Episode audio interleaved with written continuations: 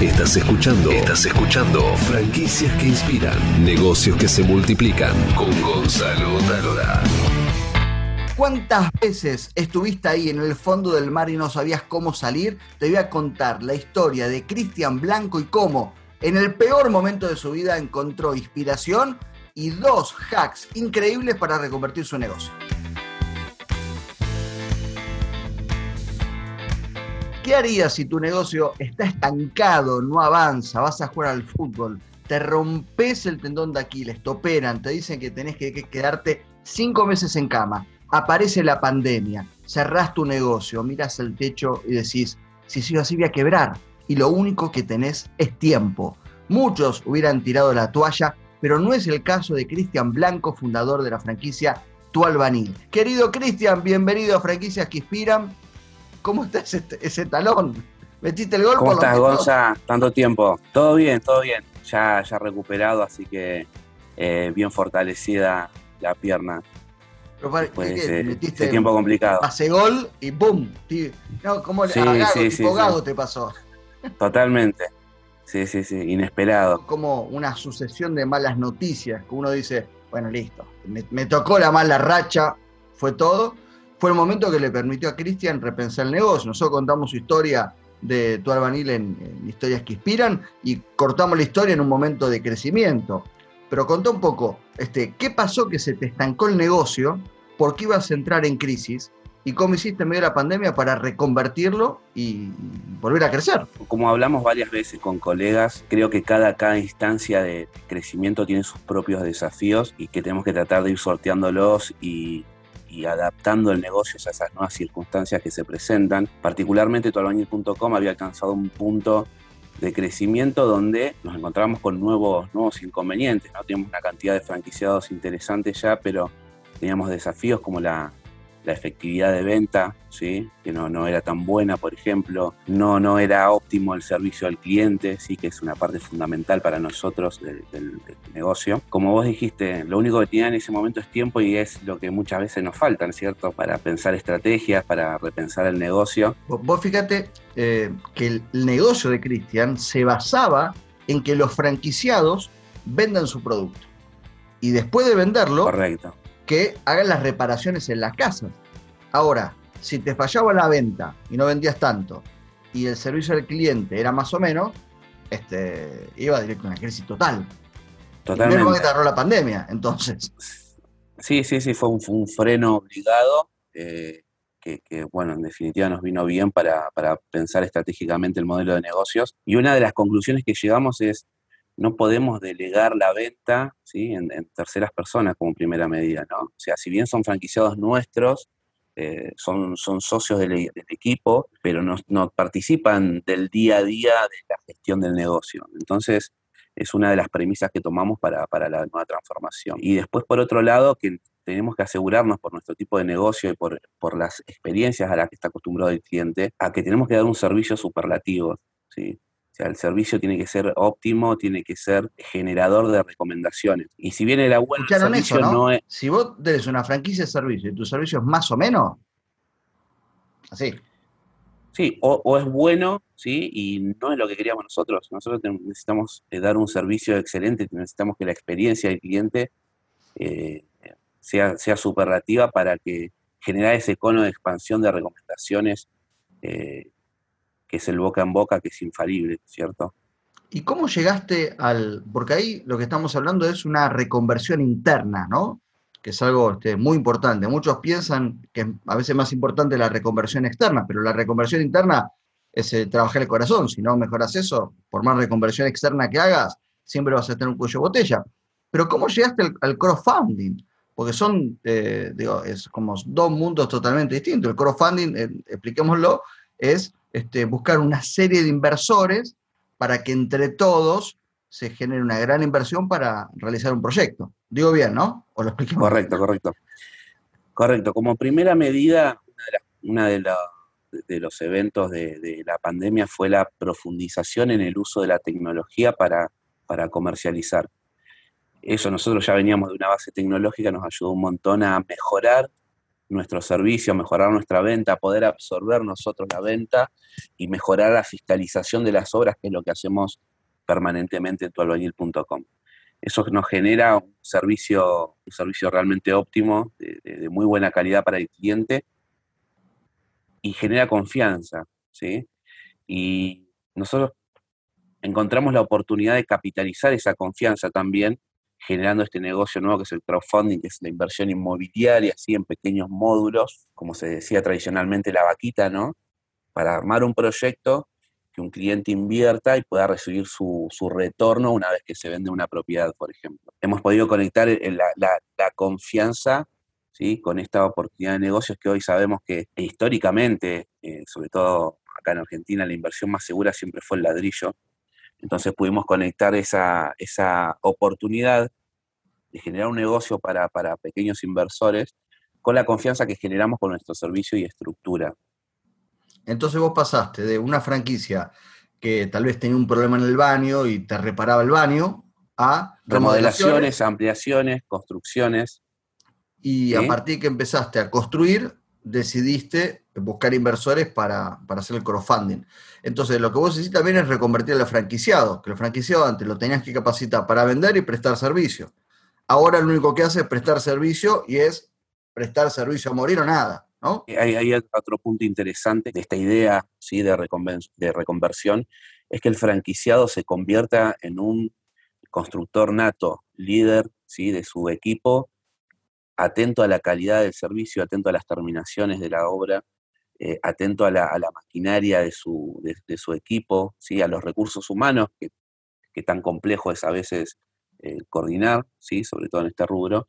Entonces, de, esta forma nos pudimos focalizar bien nosotros en la parte comercial, tratando de vender las obras para, nuestros franquiciados y vendiéndolas, obviamente, y nuestros franquiciados ejecutando las obras con calidad y garantía, ¿sí? recordemos que ellos tienen que garantizar las obras por un año.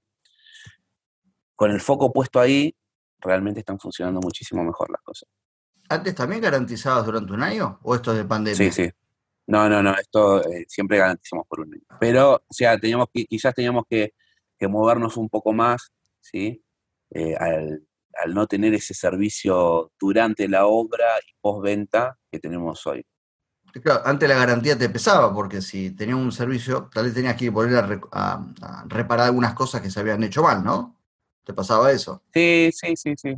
Eh, no, necesariamente mal, pero bueno, no es la, no es la misma calidad de ejecución a veces por la, por, la práctica, eh, por la ejecución de los trabajos, por la supervisión profesional. Nuestros coordinadores son arquitectos, ingenieros, por ejemplo, y eso tiene un peso eh, interesante en el, en el ojo clínico cuando se están ejecutando las tareas. Es decir, claro, tu gran reconversión fue poner el foco. Totalmente. El foco en la, en la venta, en el servicio. Ustedes, ¿no? Ustedes la venta, nosotros. servicio. Correcto. Claro, porque lo que te pasa es que también servicios estaba este, tan urgido a vender que se ocupaba más de la venta que prestar el servicio. Claro, imagínate que el franquiciado por ahí estaba, pensando en cómo tenía que colocar un, eh, solucionar una colocación de porcelanato y, y estaba pensando que también a la vez tenía que ir a hacer una visita para vender una obra. O sea, lo sacábamos de foco totalmente. Hoy el franquiciado está enfocado en construir, en resolver constructivamente la técnica, en, su equipo, como, como te decía anteriormente. Y, nosotros eso la cancha. Totalmente. Eso es la cancha. Por eso siempre decimos que, la franquicia es un proceso que, va creciendo con, con los años y, va mejorando. Tal vez los primeros franquiciados lo podían hacer, esto, de vender y colocar, pero tal vez no es, la, no es, no es, no es en general. Y Totalmente. Cuando teníamos, cuando teníamos cinco franquicias, por ejemplo, esto sucedía normalmente, pero después cuando tuvimos 15, 20 franquicias, ya no pasaba, porque empezaba, empieza a, mutar el perfil del franquiciado, ¿no? Son más, en definitiva. Entonces ahí es donde empiezan a aparecer los nuevos desafíos del nuevo tamaño de empresa, ¿cierto? ¿Y qué pasó con los franquiciados cuando les contaste eh, la nueva forma? ¿Se alegraron porque vendiste? Mira, Estuvo bueno, estuvo bueno, fue muy interesante lo que pasó, porque nosotros, justamente aprovechando el tiempo este que no se, no se podía trabajar, ahí hicimos la implementación. Entonces, se lo vendimos, ¿sí? Como una, como una buena solución, Y lo primero que dijo el franquiciado es probemos. Cuando se, eh, se rehabilitó la actividad, nosotros ya teníamos obras para todos los franquiciados, porque habíamos precotizado virtualmente. Entonces, apenas se habilitó la actividad, nosotros pudimos ir concretando esas ventas y rápidamente ellos tuvieron, empezaron a tener continuidad de obras, una continuidad que antes no podían lograr. Entonces lo, compraron automáticamente al, nuevo esquema, porque realmente funcionaba y les quedaba cómodo. Y el cliente obviamente recibe un mejor servicio todavía. ¿Qué, te pasó el primer día que estabas eh, tirado en tu casa, con la pata para arriba después de haber sido operado? Que tenías que quedarte en tu casa cuatro o cinco meses, vos que sos culo inquieto, que andás de un lugar para el otro. El negocio que vos ya sabías que, estaba estancado, aparece la pandemia, este, no sabe qué va a pasar. Los franquiciados te llaman desesperados. ¿Qué pasó ese día? No después, ese día, donde el mundo era todo negro. Y la, verdad que, yo creo que los emprendedores también nos preocupamos, tenemos miedo, eh, mucho miedo a veces, ¿sí? Creo que lo que tenemos de bueno acá los, emprendedores argentinos es que siempre terminamos metiéndole para adelante es algo que, admiro de, los emprendedores argentinos. Siempre terminamos metiéndole para adelante eh, y es que no hay opción. Después, cuando empiezan a transcurrir los días de, que ya empezó la cuarentena fuerte y demás, me llamaban los franquiciados y me decían, ¿qué, qué vamos a hacer? Y en el fondo, viste que nosotros terminamos viendo la luz al final del túnel, ¿sí? si no la vemos, la, decimos que la vemos, pero para avanzar. Entonces, em, en ese momento ya lo que se visualizaba es que mínimamente los clientes no iban a poder viajar al exterior, ¿sí? que siempre dije que es una competencia indirecta nuestra como proyecto de, inversión. Remodelo el baño, me voy de viaje. Ha pasado muchas veces esa comparación eso creía que nos iba a beneficiar y por otro lado, la profundización del, uso de las herramientas tecnológicas para comerciar eh, también era algo que de alguna forma nos iba a impactar positivamente. Entonces en el primero, en el segundo día no sabía cómo, ¿sí? a pesar de que estaba preocupado, no sabía cómo, pero sabía que algún, de alguna forma íbamos a salir beneficiados de esa situación, solamente teníamos que tomar las decisiones correctas. Claro, ahora me, me quedé pensando con el crowdfunding. Claro, este, en tu modelo de negocio, el crowdfunding, es generarte laburo para los franquiciados. Absolutamente. Ese es el, digamos, la segunda, eh, el segundo beneficio. O sea, nosotros estamos generando una oportunidad de inversión, ¿sí? segura, garantizada para los inversores, y por el otro lado seguimos generando obras y obras de un calibre interesante también para los franquiciados. ¿Qué pasa? Nosotros, ¿por qué también nos em, empezamos a inclinar por generar obras un poquito más grandes, ¿sí? porque estamos trabajando en la capacitación no solamente de los franquiciados, sino de su equipo. Y esas obras un poco más grandes lo que generan son eh, esa estabilidad en los equipos del franquiciado. ¿sí? El franquiciado tiene una obra, por ejemplo, de una construcción de una casa y simultáneamente tiene otras obras de refacción o remodelación más chicas, lo que le permite al franquiciado es tener un equipo estable, ¿sí? Y ese, mantener ese equipo estable nos permite capacitarlos y formarlos tanto en la técnica como en el servicio al cliente. Eh, hace poco incorporamos un, gerente de operaciones, ¿sí? que es Claudio Pasioco, que está trabajando en conjunto con, nuestro gerente comercial, Marcelo Lamas. La, misión del gerente de operaciones es formar esa red de franquiciados, capacitarlas y, ponerlas, ponerlas en valor, ¿sí? que sean equipos profesionales de constructores que están capacitados también para moverse en la casa del cliente si el cliente está, está viviendo paralelamente en la reforma, ¿cierto? Y eso creo que es lo que nos va a dar el, nivel superlativo que buscamos y esa experiencia de, cliente que se está dando, ¿no? Lo, vemos en las, las devoluciones que tenemos los clientes, la verdad que es muy satisfactorio. Qué buen caso de reconversión interna. Me encanta. Si me permite, lo voy a usar en los cursos. Para dale, dale. a los emprendedores cómo este, reconstruirse desde los cimientos y, volver a empezar. Em, y, seguís en la búsqueda de, franquiciados o paraste la pelota en, el crecimiento de la franquicia y estás ahí esperando para volver a empezar. Por un, momento, por un momento habíamos frenado la búsqueda de franquiciados, pero ya estamos a un nivel de, operación que necesitamos incorporar más. Así que estamos, estamos en la búsqueda, estamos ahí con, Marcelo Lama generando eh, entrevistas y conociendo, entrevistando no franquiciados, sino equipos ahora. O sea, ese es un concepto nuevo que implementamos. Estamos entrevistando equipos. Eh, el, franquiciado es el líder del equipo, pero queremos conocer a el equipo del franquiciado también, que, es fundamental. Entonces lo que estás ayudando es eh, a reconvertir a profesionales de la construcción que se sumen con todo su equipo a tu franquicia. Totalmente, sí, eso una de las de las misiones de, tualbañil.com es profesionalizar la industria y creemos que a través de los contratistas franquiciados lo, lo vamos a lograr. ¿Qué le dirías a alguien que está pasando ese, ese, momento este, complicado, trágico, de la nube negra, donde se levanta, se agarra la cabeza y no sabe qué hacer? ¿Qué le dirías vos que lo pasaste ahora y lo pasaste antes? Porque antes este, renunciaste a tu laburo, que hiciste emprender, casi te chocaba contra la pared y te reconvertiste. Sos un profesional de la reconversión, vos. Totalmente. Dale, metele. Aparecía algo más, no solamente le dale.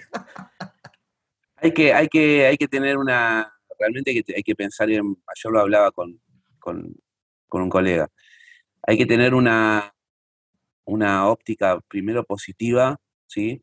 Y después hay que ejecutar. Hay veces que, la gente eh, eh, procrastina la ejecución de, las cosas, ¿sí? Y, es importante, vos hablabas del tiempo al principio, hay que ser ejecutivo desde el punto de vista de ejecutar ¿sí? Eh, rápido las cosas. No dejar pasar el tiempo para, para, ejecutar acciones, para generar cambios, para, hay que ejecutar. Después tenemos tiempo para equivocarnos. O sea, equivocarnos, Gonza, vos lo sabés mejor que, nadie por, todo por todos los emprendedores que conoces, el error no, no, lo tenemos que capitalizar. Si nosotros no hacemos por miedo a equivocarnos, eh, no vamos a aprender.